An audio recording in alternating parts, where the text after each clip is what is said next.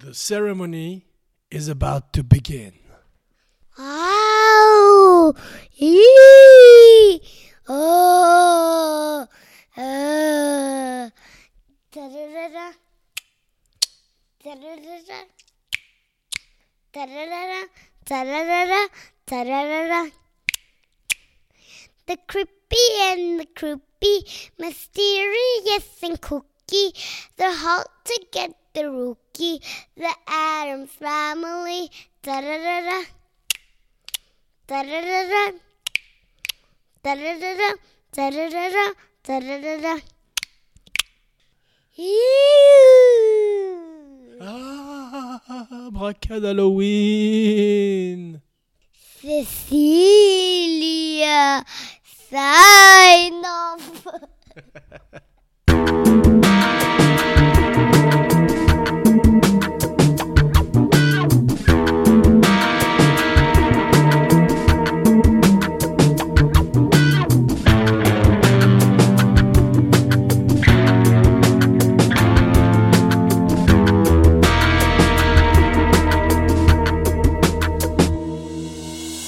Abracadapod module 236, bonjour. Aujourd'hui dans la série Who You Gonna Call? Ghostbusters! La troisième édition d'Abracadalloween, le podcast sur la magie noire du cinéma, qui court pendant tout le mois de choctobre sur Abracadapod, le podcast sur la magie du cinéma, vous le savez déjà, et aujourd'hui une spéciale Haunted Hollywood tous ces fantômes qui hantent la ville des anges et qui, dans la nuit, la transforment en la ville des démons. Et bien sûr, Hollywood, c'est le pays du soleil, des stars de cinéma, des spotlights, mais il y a une face cachée, une face sombre qu'aujourd'hui, Abracadapod va découvrir en votre compagnie, une plongée dans les ténèbres, dans le temple du spectacle, hanté par les spectres du 7e art. Et aujourd'hui, notre histoire commence au pied du cygne d'Hollywood. Effectivement, nous allons faire du hiking, nous allons aller au cinéma, nous allons visiter un tournage, nous allons même nous arrêter dans un hôtel. Toutes ces activités qu'on fait quand on est en vacances à Los Angeles. Et aujourd'hui, nous allons parler de Peg and Twistle, qui se promène dans le fameux Griffith Park au pied du cygne d'Hollywood. Elle commence à monter, à escalader le cygne. C'est une actrice déchue, elle n'a fait qu'un seul film. Tous ses rêves hollywoodiens sont tombés à l'eau et elle se jette de la lettre H. En 1932, le seul film qu'elle a tourné s'appelle 13 femmes, un chiffre qui lui porterait malheur, et les visiteurs du parc la nuit disent que parfois ils ont des visions d'une femme habillée comme dans les années 30 qui hante les sentiers autour du cygne d'Hollywood. Ils disent parfois qu'on peut la voir même aussi se jeter du haut du cygne et disparaître avant de toucher le sol. Abracadapod n'a jamais vu ça encore dans un film, ce serait très beau. Abracadalloween is in session.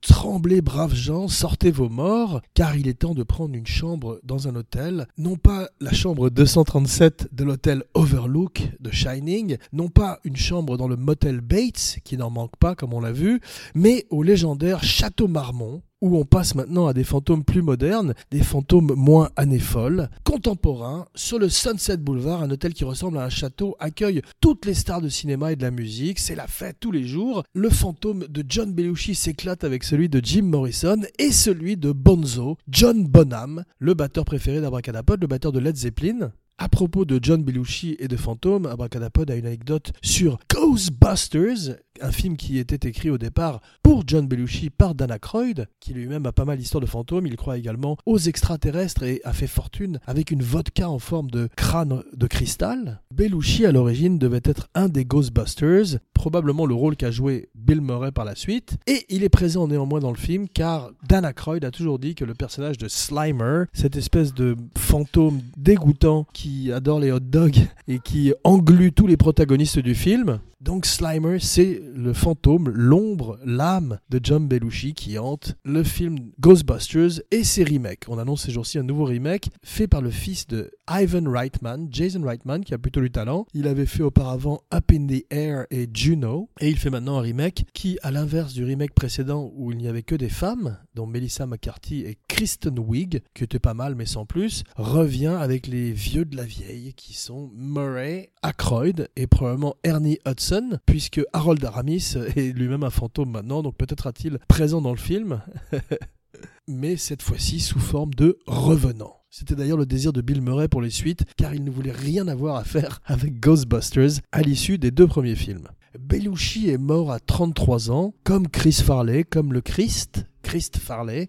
Quand il fait une overdose dans son bungalow, De Niro et Robin Williams sont passés un peu plus tôt dans la nuit pour le voir. De Niro dit qu'il voit une chambre délabrée comme celle d'une rockstar. Il y a des boîtes de pizza partout, des vêtements sales qui traînent sur le sol, et au milieu, trônant comme une espèce de goule, Cathy Smith. Cathy Smith est la dernière femme qui verrait John Belushi vivant. C'est une dealeuse qui vient du Canada. Elle lui préparerait son speedball fatal, un mélange de cocaïne et d'héroïne, qu'il prend dans les petites heures à l'aube au château Marmont où il mourrait dans son bungalow. Robin Williams passe également un peu plus tôt. Il prend un peu de cocaïne. De Niro prend un peu de cocaïne aussi et l'emmène dans sa chambre. Ils disent tous les deux que le spectacle qu'ils ont vécu là-bas avec Cathy Smith est très effrayant et cette chambre devait déjà sentir la mort avant que John Belushi n'y trouve sa fin. Cathy Smith ferait 15 mois de prison. Nous sommes en 1982. Elle a aujourd'hui 72 ans et habite au Canada. De Niro téléphonerait au matin quand il verrait tous les policiers et toute la presse devant l'hôtel car il a une chambre également au Marmont et on lui dirait au téléphone It's really bad. Il comprend immédiatement ce qui se passe et lâche le téléphone en pleurant. Une autre belle scène de film.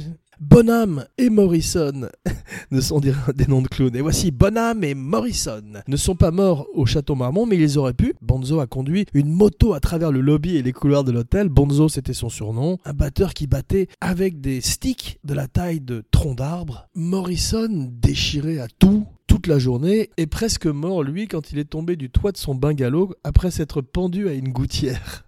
Sacré Jim. Continuons notre voyage au pays des morts et d'Hollywood et bien sûr on va au cinéma. On ne peut pas ne pas aller au cinéma quand on est dans la ville des anges et pas n'importe quel cinéma puisque nous allons aller au Pentage. Le Pentage c'est peut-être le théâtre le plus légendaire d'Hollywood, de Los Angeles. C'est un des magnifiques théâtres de l'âge d'or et c'est aujourd'hui un endroit où il y a surtout des comédies musicales et c'est un endroit où paraît-il aujourd'hui on peut voir un grand homme mince hanter les halls, non pas le fantôme de l'opéra ou du paradise.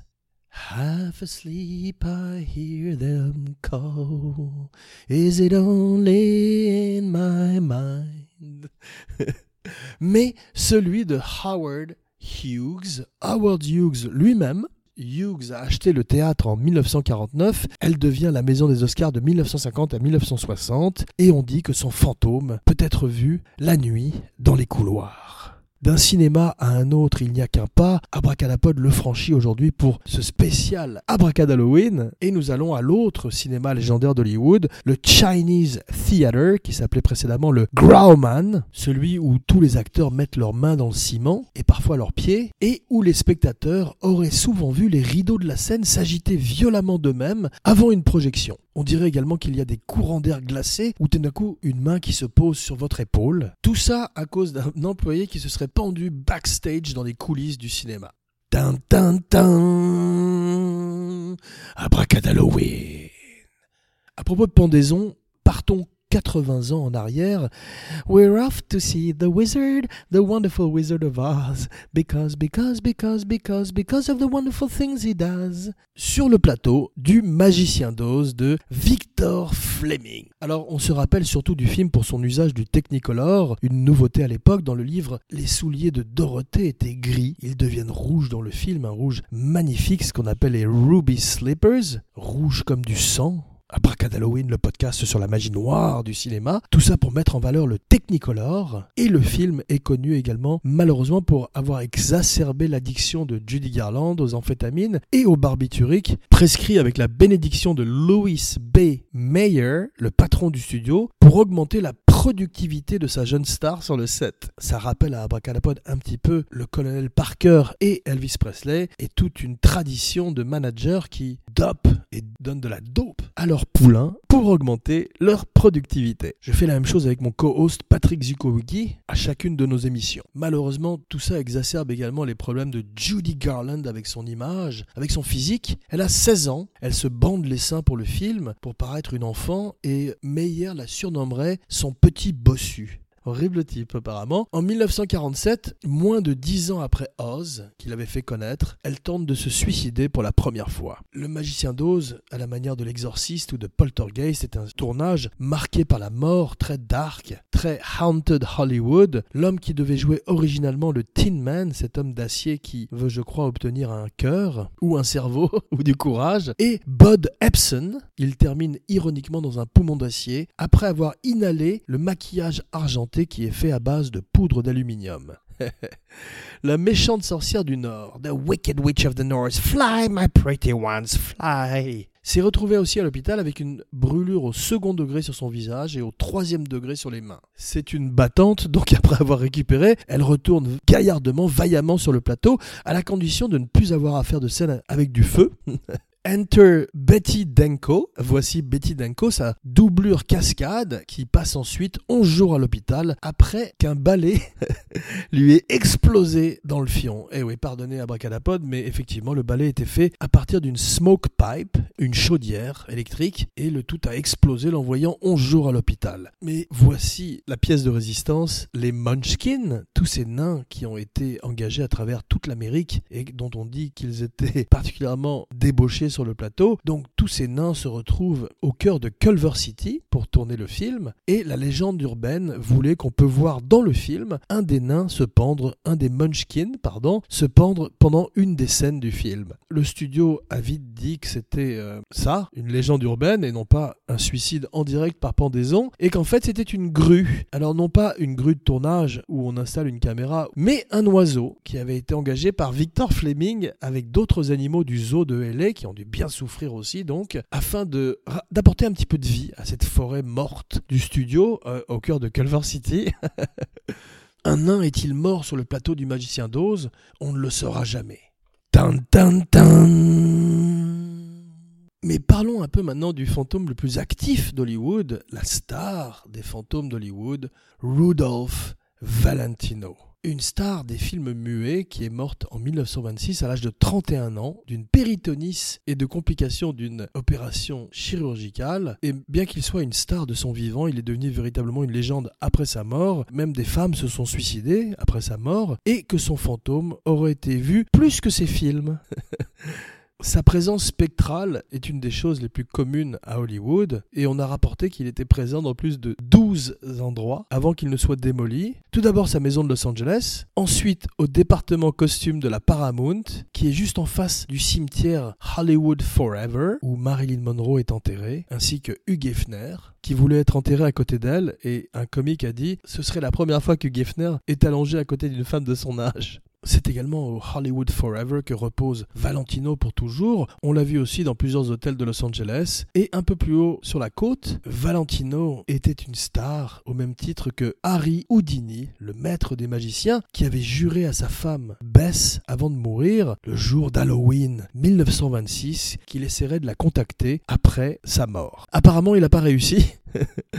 Mais il y a des choses étranges qui se sont passées depuis des décennies près de Laurel Canyon, là où vivait le couple. Il y a un studio d'enregistrement qui s'appelle The Mansion, qui appartient à Rick Rubin, peut-être le producteur de musique préféré d'Abracadapod, qui a produit non seulement Give It Away, Give It Away, Give It Away Now des Red Hot Chili Peppers, mais les derniers albums de Johnny Cash, absolument magnifiques. Hello, my name is Johnny Cash. John Frusciante, le guitariste des Red Hot Chili Peppers, qui habite dans la maison de Rick Rubin à l'époque, dit qu'il a définitivement des fantômes à l'intérieur, mais ils sont plutôt amicaux, ils sont plutôt sympathiques. Jusque dans les années 70, les gens disent qu'ils voient des apparitions. Peut-être est-ce Houdini, le maître de l'illusion, le maître de la disparition. Exactement comme Abracadapod, qui pour cet Halloween, cet Abracadalloween revient pour une deuxième partie de Haunted Hollywood. Il fallait à Abracadapod un pseudonyme pour terminer l'émission, à la manière des Simpsons. Donc aujourd'hui, c'est Jean Vénère, signing off.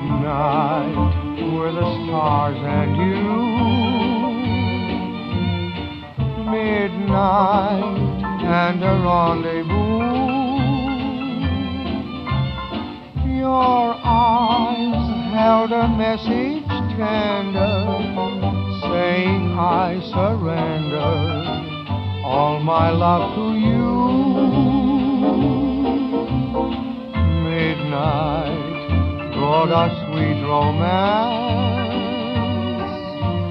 I know all my whole life through. I'll be remembering you, whatever else I do.